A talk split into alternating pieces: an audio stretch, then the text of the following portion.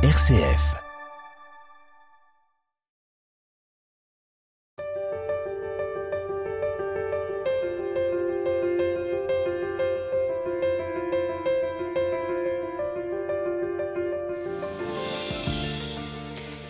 Guy Lédier, bonjour. Bonjour. Merci d'avoir accepté notre invitation dans cette euh, émission Témoin. Vous êtes diacre, diacre permanent du diocèse de Valence et vous êtes délégué diocésain pour le dialogue avec les musulmans. Il faut associer votre épouse Nicole à cette mission car euh, on va le voir, c'est ensemble que vous vous êtes engagé dans l'ouverture aux autres, quel que soit leur parcours et quelle que soit leur croyance.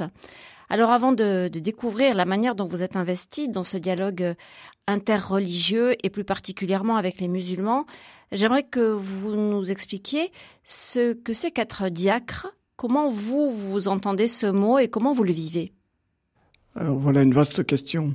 Euh, diacre, ça veut dire serviteur. Et le diacre est ordonné pour être l'image du Christ serviteur dans le monde.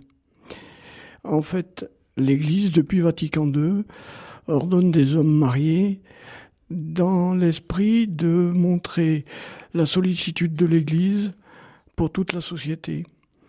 Et réciproquement, interpeller les chrétiens par rapport à ce que vivent les diacres dans le monde. C'est-à-dire que moi, donc effectivement, j'ai une mission au niveau du dialogue interreligieux. C'est important d'aller vers euh, des bouddhistes ou des musulmans pour euh, montrer que l'Église est, est soucieuse d'un dialogue interreligieux. Mais à la fois, j'interpelle aussi les catholiques sur cette nécessité de la rencontre avec l'autre.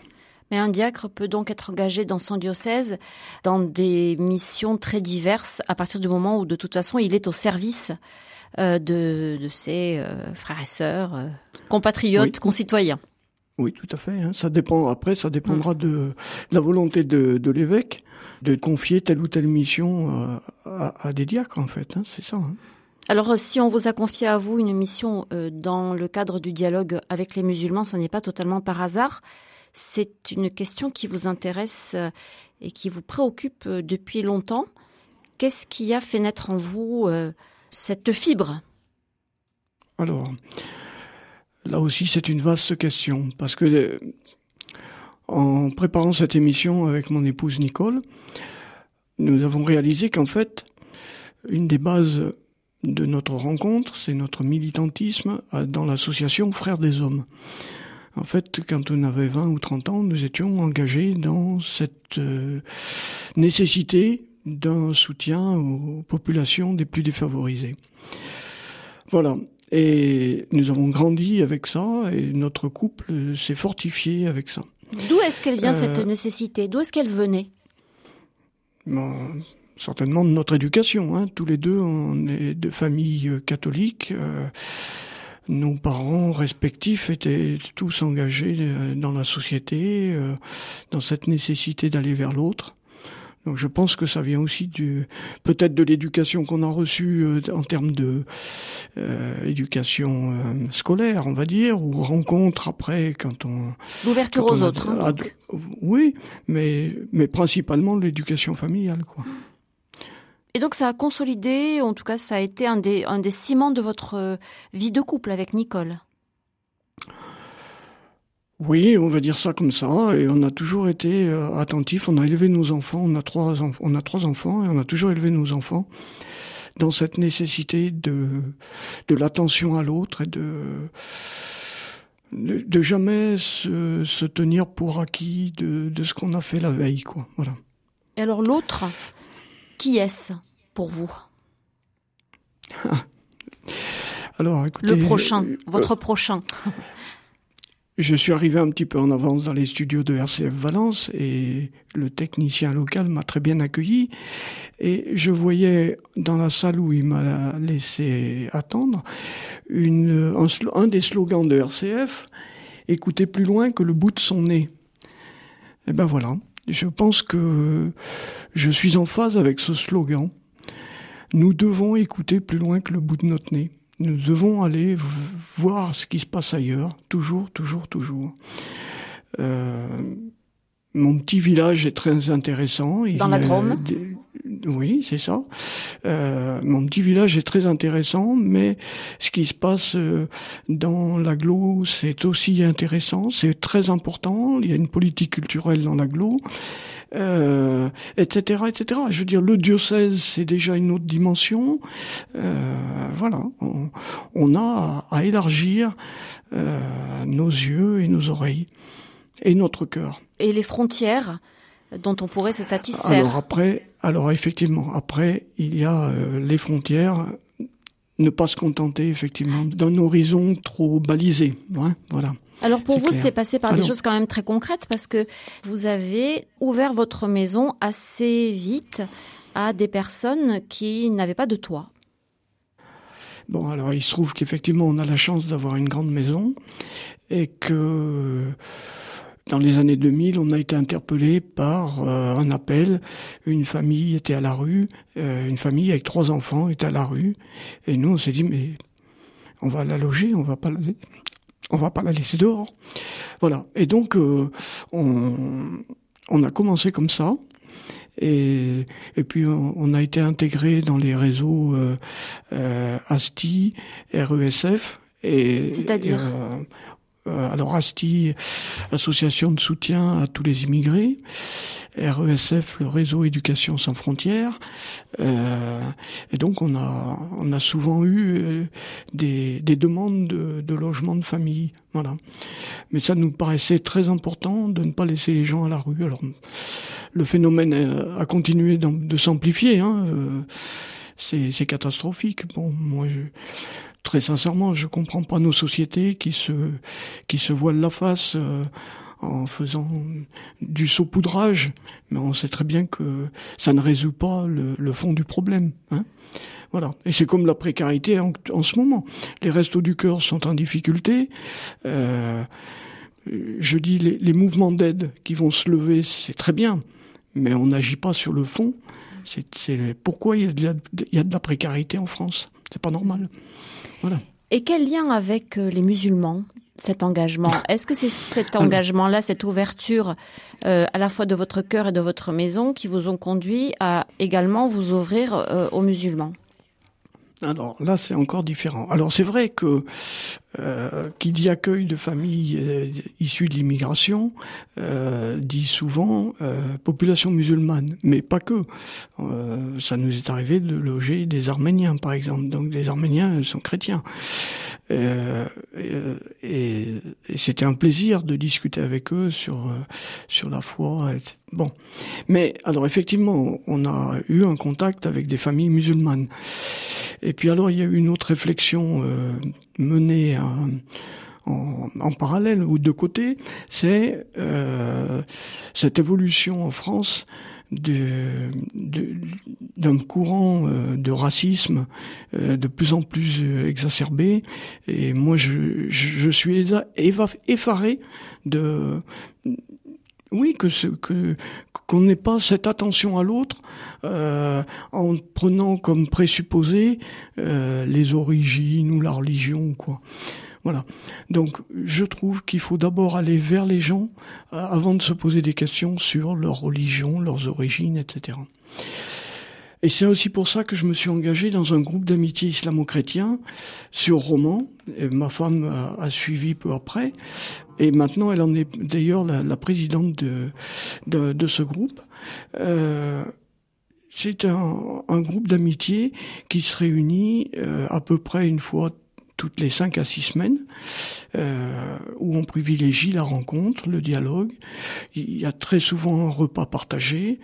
Euh, voilà, c'est du dialogue naît l'amitié et, de l'amitié ni la profondeur des échanges. Voilà.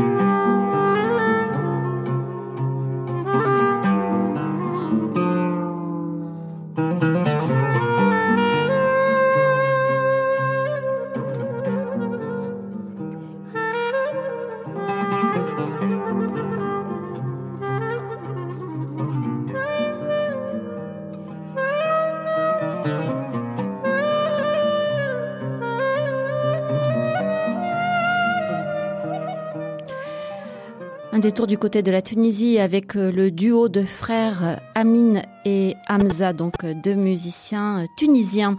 Guy Lédier, je rappelle que vous êtes diacre, diacre permanent du diocèse de Valence et vous êtes délégué diocésain pour le dialogue avec les musulmans et j'insiste sur le fait que votre épouse Nicole est très investie avec vous dans cette mission. Alors on l'a vu, vous, enfin vous nous avez déjà un peu expliqué à quel point le dialogue est important pour vous, mais pourquoi l'islam particulièrement? Pourquoi pas avec euh, d'autres euh, J'ai souhaité m'investir dans un groupe d'amitié islamo-chrétien qui existait sur Romans, justement dans cette, euh, cette optique que pour moi, les chrétiens et les musulmans doivent se rencontrer pour faire tomber les peurs, pour faire tomber les incompréhensions et aller vers une amitié plus profonde. Et d'après vous, les, euh, préjugés, les peurs, ils sont nourris par quoi?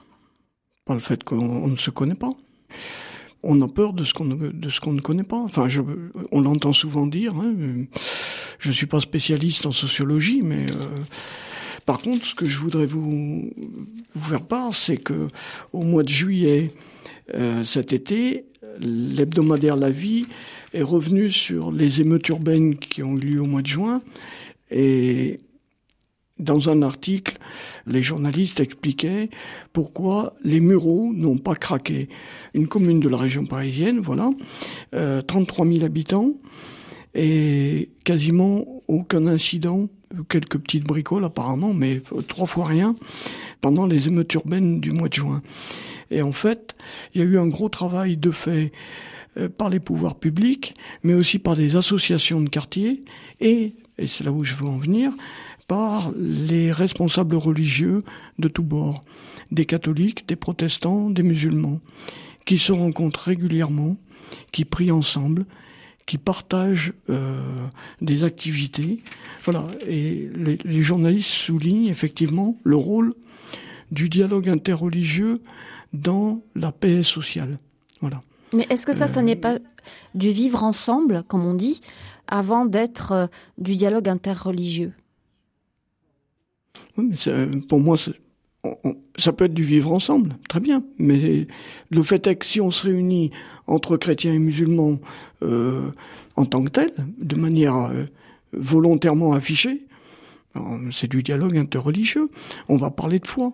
Moi, ma foi a grandi dans ma formation au diaconat, oui, avant l'ordination, mais elle grandit encore par le dialogue avec les musulmans qui m'interroge sur ma foi. Je, j'avance petit à petit et les liens, les liens sociaux s'améliorent quand on connaît l'autre. Voilà. Vous avez des rencontres euh, euh, formelles euh, avec des musulmans justement pour échanger sur votre foi au-delà des choses un peu conviviales et, informelles? Alors oui, je vous ai parlé du groupe de romans. Il y a trois groupes dans le diocèse, trois groupes identifiés. Il y a d'autres certainement d'autres rencontres euh, qui se font, mais euh, sur Romans, sur Valence et Montélimar, il y a des groupes qui se réunissent régulièrement. Et puis on a euh, dans le diocèse deux rencontres annuelles très marquées. Au printemps, on a initié il y a deux ans des rencontres ensemble avec Marie, liées au mouvement national. Et puis, on a fin mai, début juin, toujours au monastère d'Egbel, des rencontres islamo-chrétiennes qui trouvent leur origine dans l'assassinat des moines de Tibérine. Alors, on, reviendra sur ces rencontres d'Egbel ah, peut-être un peu plus tard, parce que c'est vraiment quelque chose de, très important et de très euh, significatif. Vous l'avez dit, hein, en mémoire aussi des moines de Tibérine. Mais concernant votre euh, mission de diacre, délégué pour le dialogue avec les musulmans, on dit parfois que le dialogue est souvent initié du côté des chrétiens, par les chrétiens, que les musulmans sont moins demandeurs. Est-ce que c'est quelque chose que vous, vous constatez ou, ça n'est pas vrai selon vous En tout cas, dans votre expérience? Alors, ça peut paraître vrai parce que on est souvent euh, à l'origine de certaines initiatives. Pourquoi pas? Mais ce qu'il faut déjà avoir en tête, c'est que l'Église catholique est organisée, structurée, hiérarchisée, alors que les musulmans n'ont pas d'organisation du groupe religieux. Hein. Au-delà de chaque mosquée, la communauté musulmane n'a pas d'entité globale. Donc c'est plus difficile pour eux déjà. Quand nous, on, on initialise un événement diocésain, pour les musulmans, il faut contacter chaque communauté. C'est déjà beaucoup plus difficile. Et puis, je peux témoigner que euh, les musulmans prennent l'initiative de telle ou telle rencontre, de tel ou tel désir. C'est à nuancer. C'est, effectivement, c'est, une réalité peut-être, mais c'est, pas 100% des motivations qui viennent des catholiques. C'est pas vrai. C'est pas vrai. Nombre de musulmans sont motivés pour dialoguer avec les chrétiens. Est-ce que vous constatez aussi en les côtoyant une souffrance dans leur communauté liée aux peurs dont vous parliez au début, aux préjugés et euh, l'assimilation qui est faite parfois avec des tendances très radicales. Alors, c'est vrai que les musulmans sont plutôt mal à l'aise dans la société française quand on veut euh, interdire le voile à l'école.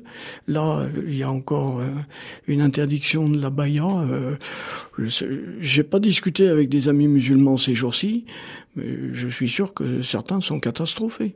Voilà, on cherche toujours à aller contre euh, tel ou tel phénomène au lieu de prendre ce qui est positif.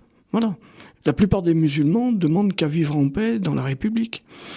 La plupart des musulmans que je côtoie, certaines femmes sont, voilées, euh, c'est pas catastrophique. Je veux dire, c'est pas. Mais alors, euh, d'où vient la, défiance? Vous disiez tout à l'heure, c'est euh, lié au fait qu'on ne les connaît pas. Est-ce que l'image qui est véhiculée n'est pas celle qui alimente les, les craintes et la défiance? Vis-à-vis d'une religion qui peut paraître parfois prosélyte et, euh, et revendicatrice. il y a dans toutes les religions euh, des phénomènes sectaires euh, ou des, des, phénomènes un peu marginaux. Voilà. Donc chez les musulmans, on est bien placé pour le savoir en Occident. Il y a des, des gens qui utilisent la religion de manière euh, scandaleuse, c'est clair. Mais vous savez, la, la plupart des, des, des, musulmans de la rue, ne comprennent pas cet extrémisme musulman. Voilà. Et faire l'amalgame extrémisme musulman égale tous les musulmans, c'est pas normal. Vous avez employé tout à l'heure le mot de ami musulman.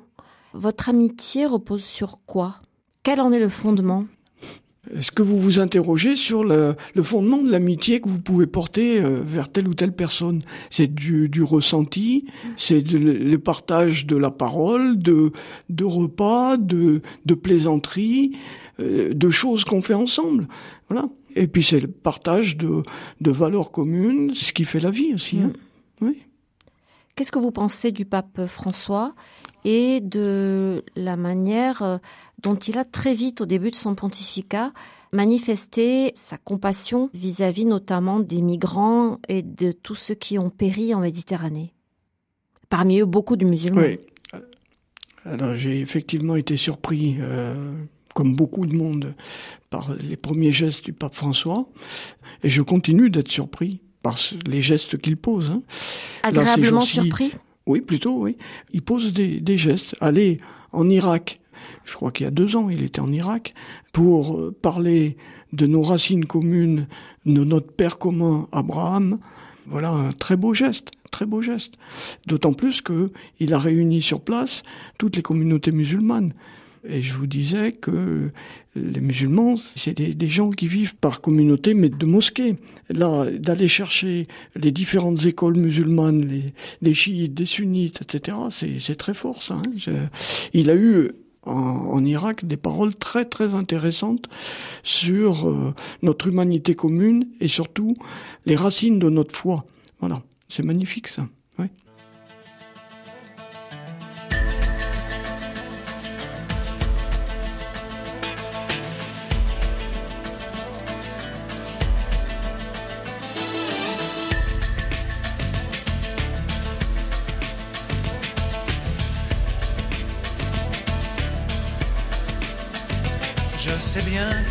Belleville, rien n'est fait pour moi, mais je suis dans une belle ville, c'est déjà ça.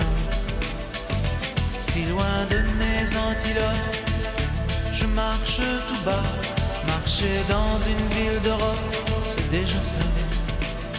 Oh, oh, oh. Et je rêve que soudain mon pays soudain se soulève.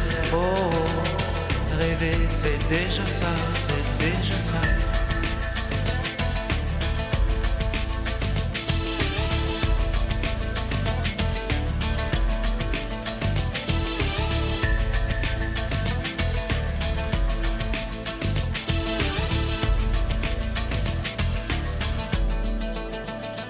Y a un sac de plastique vert au bout de mon bras.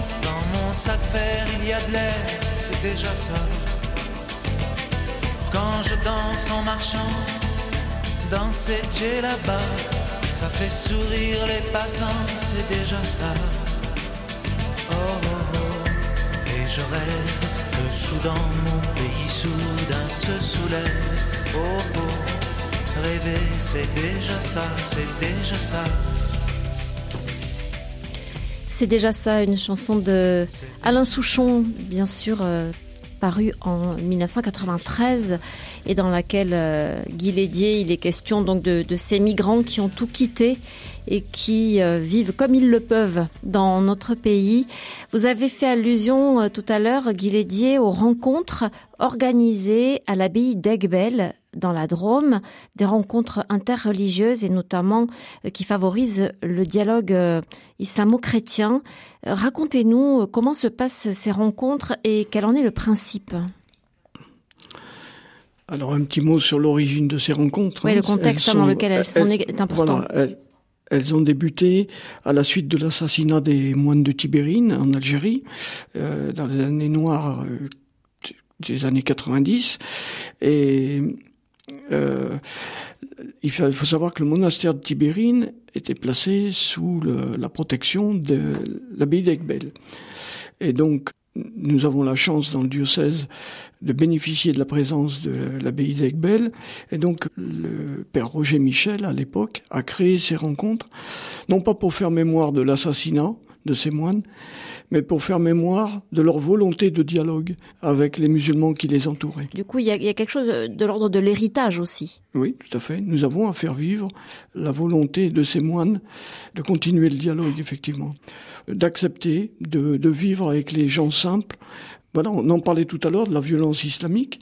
Voilà, les, les, les gens de, les gens de la rue en Algérie ne comprenaient pas cette violence euh, en utilisant l'i- un islam euh, dévoyé. Et il faut Voilà. rappeler d'ailleurs que Donc, euh, la population euh, algérienne a été quand même la, la- la- la première victime de, de ces oui, violences. tout à fait, bien sûr. Oui, oui. Alors, Et quand vous alors, dites que vous faites de- vivre cet héritage, vous le faites vivre comment? Donc chaque année, ou presque quand on peut les organiser, il y a une rencontre d'une journée basée sur le principe du dialogue islamo-chrétien. Je dois mentionner le soutien sans faille de la communauté d'Aigbel avec le Père Georges, son supérieur. Chaque année, nous avons un thème et nous invitons un intervenant ou deux pour parler du thème en question. Depuis deux ans, nous préparons la rencontre avec des, musulmans, ce qui n'est pas anodin. Avant, c'était vraiment que des, chrétiens qui préparaient et qui invitaient les musulmans à participer.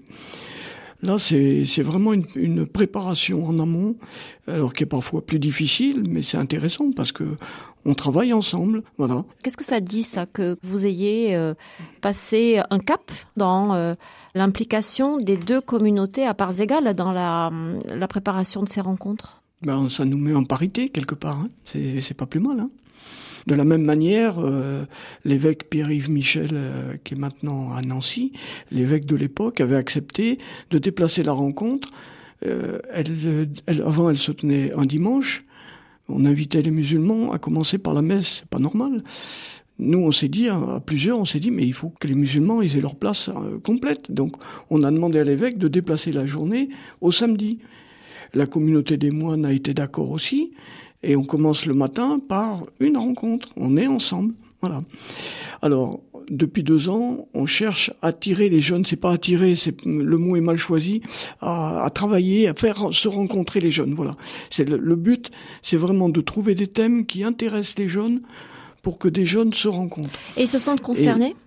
La plupart du temps, euh, la première année, on n'en avait pas beaucoup, hein, mais cette année, on avait une vingtaine de jeunes musulmans, une vingtaine de jeunes euh, chrétiens. Jeunes musulmans par les écoles coraniques, c'était principalement l'imam de Montélimar et l'Institut La Plume à Valence qui ont amené des élèves, et du côté chrétien, des groupes de scouts. L'idée, c'est vraiment que ce sont eux l'avenir et qu'il faut absolument les, les, les lancer là-dedans. Transmettre le témoin. Oui, tout à, tout à fait. Et l'année dernière, on a eu le soutien du frère Jean-Jacques de la communauté de Thésée. La communauté de Thésée s'est engagée dans le dialogue islamo-chrétien depuis plusieurs années. Et le frère Jean-Jacques est celui qui est chargé d'organiser les rencontres euh, islamo-chrétiennes de jeunes qui se tiennent début juillet à Thésée. Et donc l'année dernière, il est venu avec Belle et nous avons eu un, un très bel échange avec lui. Et cette année, c'est pareil, on a, on, a travaillé. Enfin, le, thème de la rencontre de cette année, c'était euh, l'engagement dans la société, l'engagement des croyants dans la société. Et donc, euh, on a développé différents thèmes, euh, les associations, l'école ou le travail, etc. Pour conclure, oui, Guy Lédier, est-ce que c'est possible de prier ensemble? Chrétiens et musulmans c'est délicat Oui, ça c'est délicat parce que ça dépend tellement de, des groupes.